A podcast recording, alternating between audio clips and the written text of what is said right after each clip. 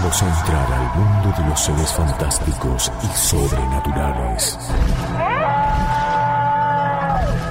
Las criaturas más asombrosas y los misterios irresueltos. Es el momento de la leyenda y el misterio. La columna de Historia de los Enigmas. Por el profesor Santiago Rosa en Todo Bien. Historia de los Enigmas. ¿Quién sabe lo que puede llegar a suceder?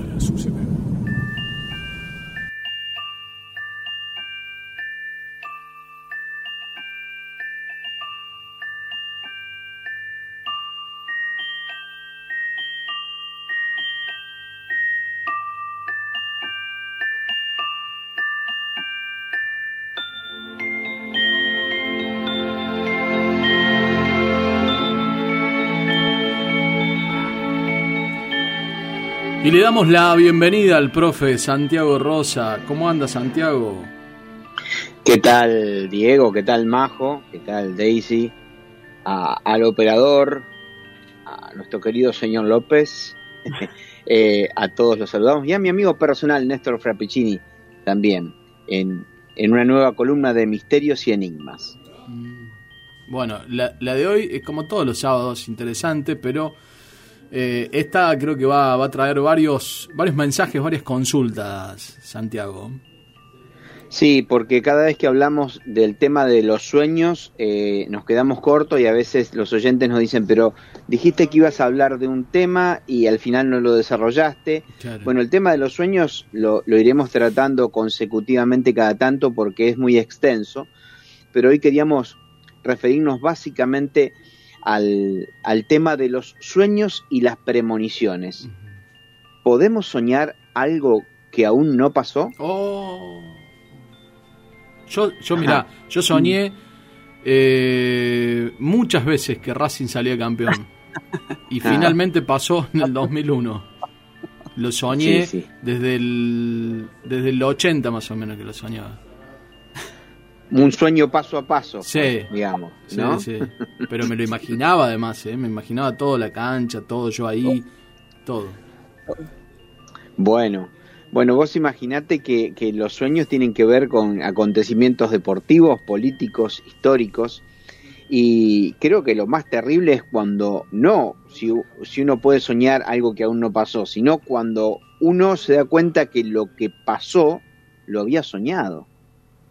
¿Sí? Uno dice, yo soñé esto, yo lo, lo vi. Puede ser un gran evento como la caída de las Torres Gemelas y puede ser algo sencillo como de pronto hacer un viaje y encontrarse en un lugar que nunca había visitado, que no había conocido ni por fotografías, porque es el interior de una casa. Eh, y dice, ¿cómo puede ser? y yo, no es, no es la sensación de déjà vu, Diego. Ah, ¿eh? eso te iba a preguntar, ¿no es el famoso déjà vu, no? No, no, no. El déjà vu es otra cosa. El déjà vu es otra cosa. Eh, es una corazonada, un intuito. Todo esto lo explican los hindúes a través de lo que se llaman los chakras o los centros energéticos. Eh, eh, no solamente estar en lugares, sino tener premoniciones de acontecimientos y también se da de personas a las que nunca habías visto y te las encontrás y vos decís, soñé con esta persona. ¿Eh? que eh, algunos dicen la psicología explica que eh, en realidad a lo mejor ya te habías cruzado con esa persona, pero la verdad que esto va mucho más allá y culturas antiguas, preexistentes a la, a la tecnología, lo han demostrado. Pero vamos a, a, retomar un poquitito antes de entrar en lo que es una premonición, qué es un sueño y qué pasa con los sueños. Y de movida tenemos que decir que todos soñamos, todos, todos, todos, todos, todos tenemos sueños, porque muchos oyentes van a decir, eh, yo no tengo sueños, yo no sueño nunca. No, no, no. Todos soñamos. Es como cuando leemos un libro y nos olvidamos de que lo leímos, o cuando vemos una película y nos olvidamos, o cuando viajamos a algún lugar y vimos algo, y de pronto eh, un detalle fuerte de ese libro que leímos o de la película o de ese viaje que hicimos, emerge como una burbuja desde nuestro interior y de pronto, ¡chac! Decimos, ay, pero yo me acuerdo de haberlo visto. Bueno, en realidad una cosa es no recordar los sueños, que tiene que ver con la memoria, y otra cosa es no soñar. ¿Qué dicen los tibetanos acerca de lo que pasa cuando soñamos? Los tibetanos dividen el cuerpo en tres partes, no es que lo cortan, sino que dicen que nuestro cuerpo, eh, en una explicación simple, porque es más compleja la estructura interna del hombre, eh, por un lado está el, el cuerpo, por el otro el alma y por el otro el espíritu.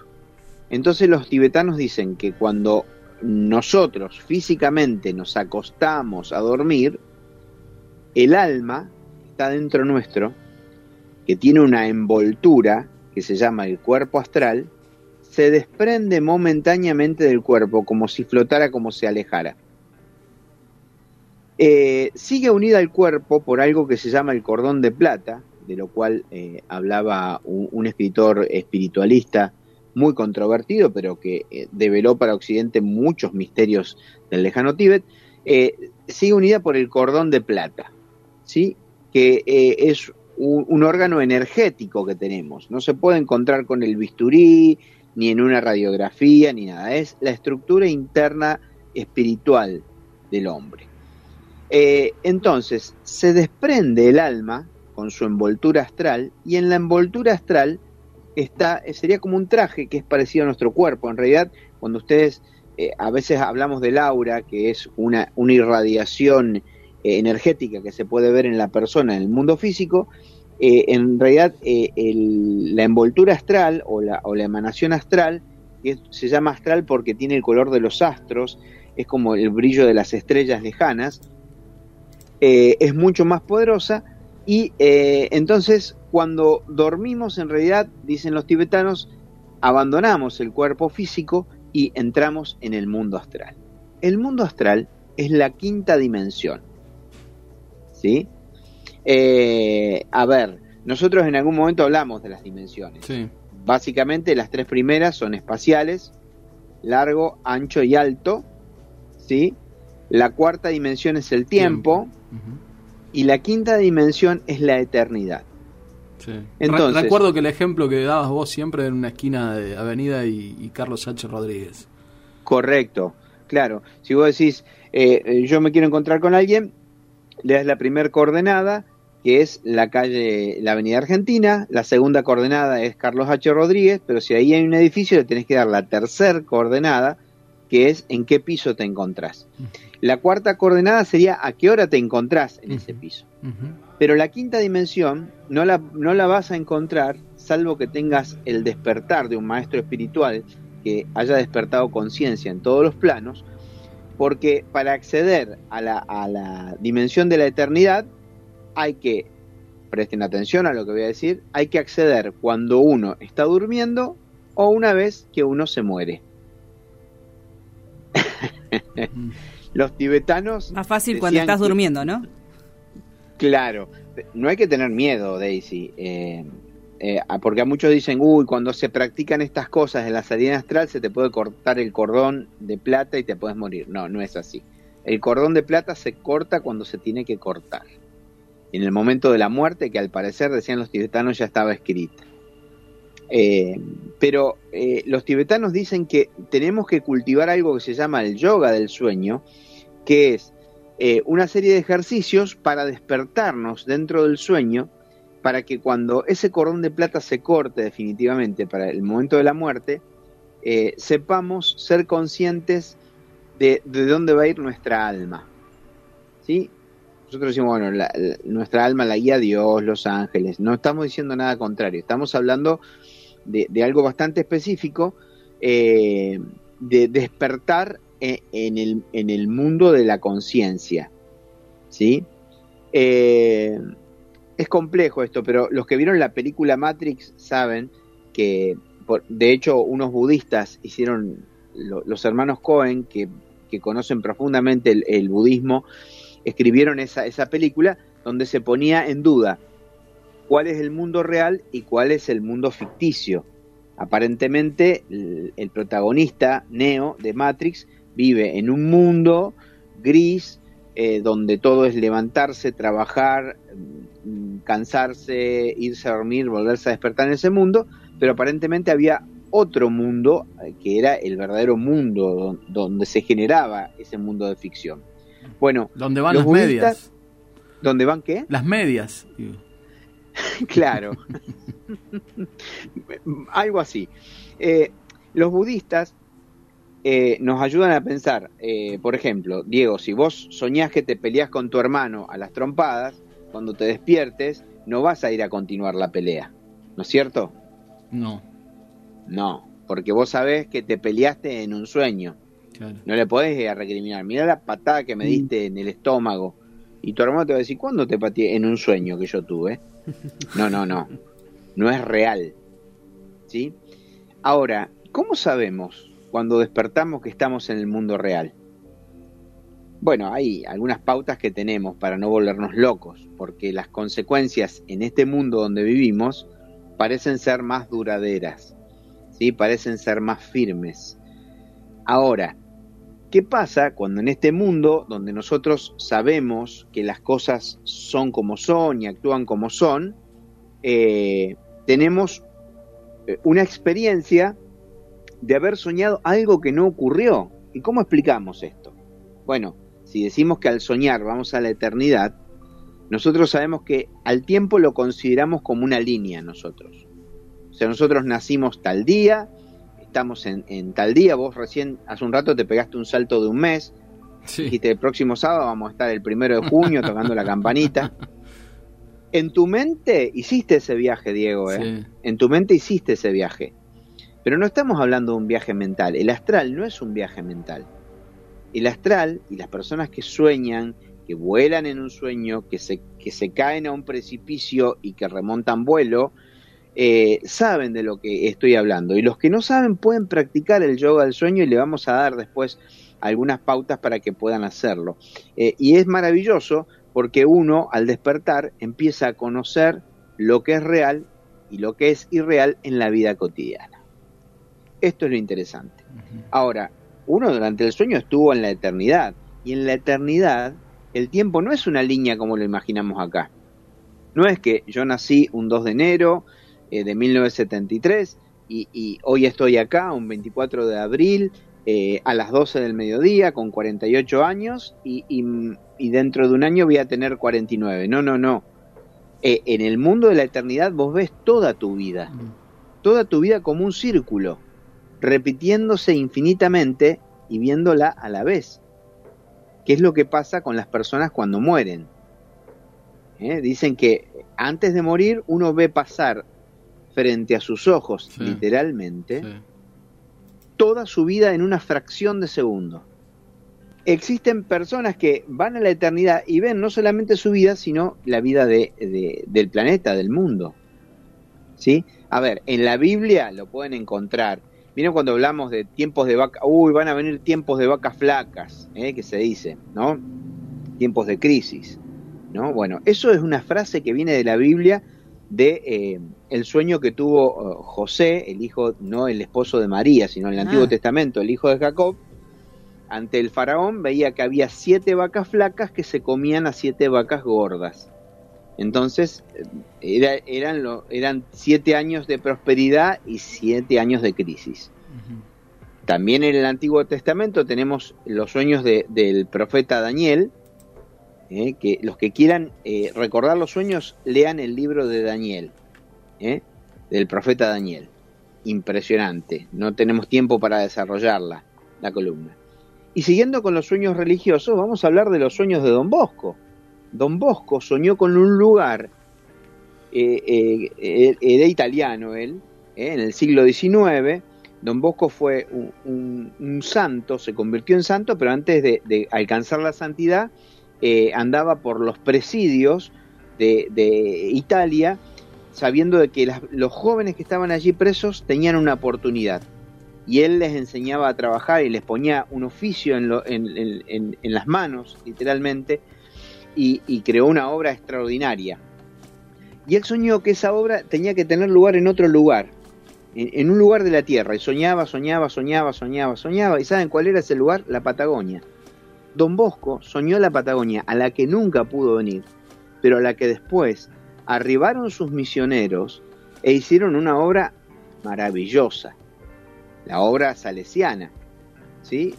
Eh, que acá, acá está la casa salesiana eh, en el Colegio Don Bosco, el Colegio San José, eh, bueno, en Cipoletti también, pero la, los sueños de don, de don Bosco con la Patagonia tenían instrucciones precisas de lugares a los cuales él no había llegado, lugares que tal vez conoció a través de libros, pero eh, con precisión, y, y, no había televisión en ese momento, no había radio, no había cine para que le mostrara lo que él imaginó. Eh, otro de los sueños premonitorios que quedan grabados en, la, en, eh, en, los registros de la humanidad eh, es el sueño de Abraham Lincoln, que siete días antes, perdón, diez días antes de su muerte, sueña que dentro del sueño alguien lo despierta llorando, sollozos, gritos, lamentos en la Casa Blanca. Él se levanta dentro del mismo sueño y se dirige a un salón donde estaban velando a alguien. Había un catafalco, había una especie de, ataúd con, con, símbolos ceremoniales y pregunta, ¿a quién están velando? Le pregunta a los custodios que estaban al lado del catafalco y dice, están velando al presidente de la República. Y él se asomó y se vio adentro del féretro. Resulta que Diez días después, un asesino termina con su vida, con la vida del presidente número 16, que tiene un montón de paralelismo con la muerte de Kennedy, que también fue anunciada a través de sueños y otras visiones.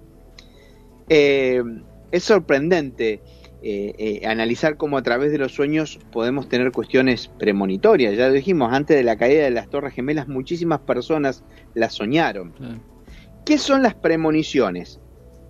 Las premoniciones, que también las podemos tener eh, a través de un sueño, es el poder de, digamos, de anticiparnos a los hechos, em, prever los resultados que va a tener un acto y, por supuesto, anunciar sus consecuencias lo vivimos haciendo todo el tiempo. Cuando vos le, le decías a Maxi Páez, que le mando feliz cumpleaños el otro día, decía, a ver, actualizamos los datos del tiempo, eh, Maxi, le decías Diego. Y, bueno, y Maxi decía, bueno, espera que se están actualizando, pero él te iba a dar los datos y te iba a dar el pronóstico sabiendo que no iba a fallar. Y así prevemos el movimiento de los astros, de las mareas, eh, pero hay cosas que no podemos prever. Por ejemplo, vos dijiste, yo planté unos pensamientos en mi, en, mi jardín. Y está bueno, eh, no te los voy a lechuciar, ojalá que salgan hermosos. Pero si uno no siguió la, los pasos que tenía que dar, eh, que nos dio el, el, ingeniero Rafo, probablemente esos pensamientos eh, no prosperen y se marchiten, ¿verdad? Entonces, ¿cómo sabemos que lo que vamos a hacer va a tener una causa eh, eh, predecida, predicha, eh, predictiva. ahí está el tema. En la historia de la, de la humanidad hay unas crónicas interesantísimas. por ejemplo,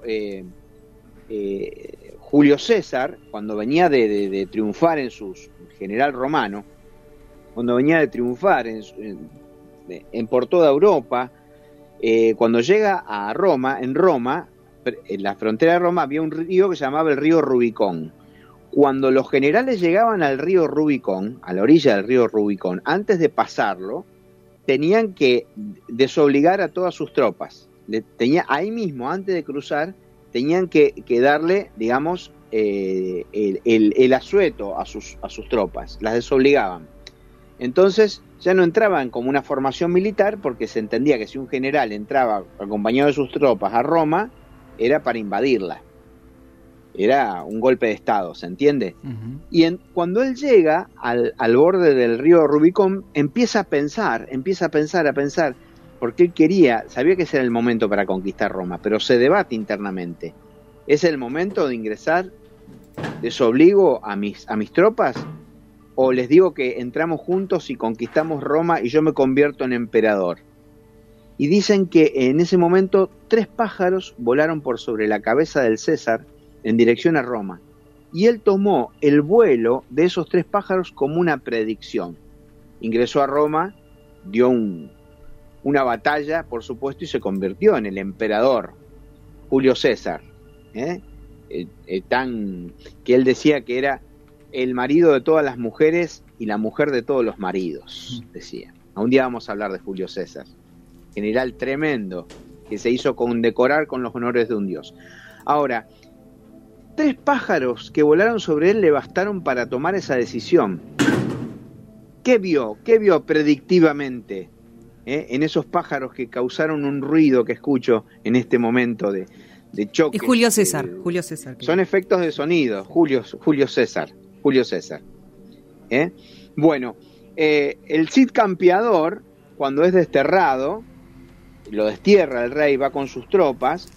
Eh, el destierro era lo peor que le podían hacer a un general porque le quitaban todo el apoyo. Ve que tres pájaros que se llaman abubillas, que son muy bonitas, que tienen un copete así de color café, vuelan hacia la derecha y dice, suerte nos anuncian las abubillas por la derecha y toma el camino, se dirige hacia la derecha, ¿sí? por supuesto no hacia la derecha inmediata, sino que se pierde en el horizonte esa derecha y logra, yendo a donde tiene que ir, triunfar por sobre ese rey que lo había desterrado. Tres pájaros le indican eso. Eh, Aníbal, cuando el, general cartaginés, aquel que entró con los elefantes, eh, llevó elefantes, cruzó, si San Martín cruzó los Andes a lomo de mula y de caballos, eh, Aníbal, cuyas campañas estudiaba San Martín, por cierto, eh, subió a los Andes con, eh, perdón, a los, a los Alpes con elefantes, con elefantes, los Alpes llenos de nieve, el general cartaginés. Majarbal, su, su asesor, porque ellos tenían sus consejeros, le dijo, sabes ganar batallas, Aníbal, pero no sabes prolongar tus victorias. Es una frase extraordinaria, es como cuando dicen, te dicen, esto es hambre, eh, pan para hoy, hambre para mañana. Eh, y él se asentó en lo que se llamaban los cuarteles de invierno, licenció sus tropas para que pasara el invierno porque con los elefantes no podían, pero Majarbal le había dicho, tenés que hacerlo ahora, cueste lo que cueste. Y Aníbal lo desobedece y justamente es vencido. Eh, por eso se dice, ¿qué, qué detalles vio Majarbal eh, en ese momento, en el tiempo, en el espacio, en la geografía, que eh, le auguró, le predijo a Aníbal una derrota? Finalmente, y para cerrar, Alejandro Magno, cuando invade Persia, cuando se enfrenta con, con, las, con las huestes de Darío, eh, Darío, que era el, gran eh, emperador persa, le envía a Alejandro Magno tres símbolos que se pueden tomar como tres símbolos de, predicción o de anticipación. Le envía en una caja de oro un puñado de semillas de lirio, una, una bola y un látigo. Esos eran tres símbolos que se podían leer como la derrota de Alejandro Magno. Le dijo, el puñado de semillas de lirio simbolizan lo numeroso que es mi ejército, eh, Alejandro, el numeroso ejército al que te vas a tener que enfrentar. La bola es para que como sos un chiquilín, porque era muy joven cuando emprendió sus batallas Alejandro, juegues a la pelota con tus generales que son todos otros chiquilines. Y el látigo es para que te azotes vos y se, y se azoten los consejeros que te enviaron a la guerra. Con eso Darío creía que Alejandro iba a ver eh, el, símbolo de la derrota. Pero Alejandro Magno vio en esos símbolos la predicción de su victoria, porque le dijo, el oro de esta caja la tomo como primicia de las riquezas que voy a ganar, que voy a obtener cuando te derrote. Las semillas de lirio van a ser las infinitas partes en que voy a fraccionar tu imperio, Darío la bola o la esfera va a simbolizar el poder universal, el poder sobre la esfera del mundo que yo voy a tener. Y el látigo, el látigo va a ser para castigar tu insolencia y demostrarte la fragilidad humana. Así que fíjate cómo en, una, en un conjunto de símbolos uno auguró y predijo la victoria y otro la derrota. Bueno, los sueños de la predicción son muchísimos, pero se pueden cultivar. Eh, una clave que le vamos a dar a los oyentes, ahora viene el invierno, espero que no se me refríen. Eh, lo puede, háganlo en una habitación con calefacción. Siempre se recomienda incluso poner una alfombrita cuando uno se, se, baja de la cama para que los pies descalzos no tengan el, el impacto del frío, ¿no? Pero esto es un ejercicio que eh, va a ir en contra de la persona que va que duerme al lado, porque la van a despertar. Pero bueno, si, si lo pueden hacer en pareja, mejor, y si están solos, mucho más, y si no, cuenten con la con la complicidad del cónyuge, como digo yo. Eh, lo, que, lo que hacen es, cuando se están durmiendo, en la duerme, se llama la duerme vela, hay un espacio entre que uno está despierto y dormido, que es a la mañana, viste, cuando te despertás y suena el despertador y no tenés fuerza para, para apagarlo, intentás apagarlo, pero no podés, que lo vas sintiendo más lejano, más lejano, más lejano, más lejano, y, y te volvés a dormir hasta que ese sonido del despertador se transforma a lo mejor en un tren que te quiere atropellar o, en una, o en un sonido distante. Bueno, sería así, cuando te dormís vos vas a sentir que los sonidos que te circundan se van haciendo más lejanos. Cuando vos sientas que esos sonidos se alejan por lo menos 10 metros. Sí, no te están robando el celular, ¿no? ¿no? ¿Cómo? No te están robando el celular, digo. No, están robando el celular. Sí, sí, sí, por supuesto. Y suena justo.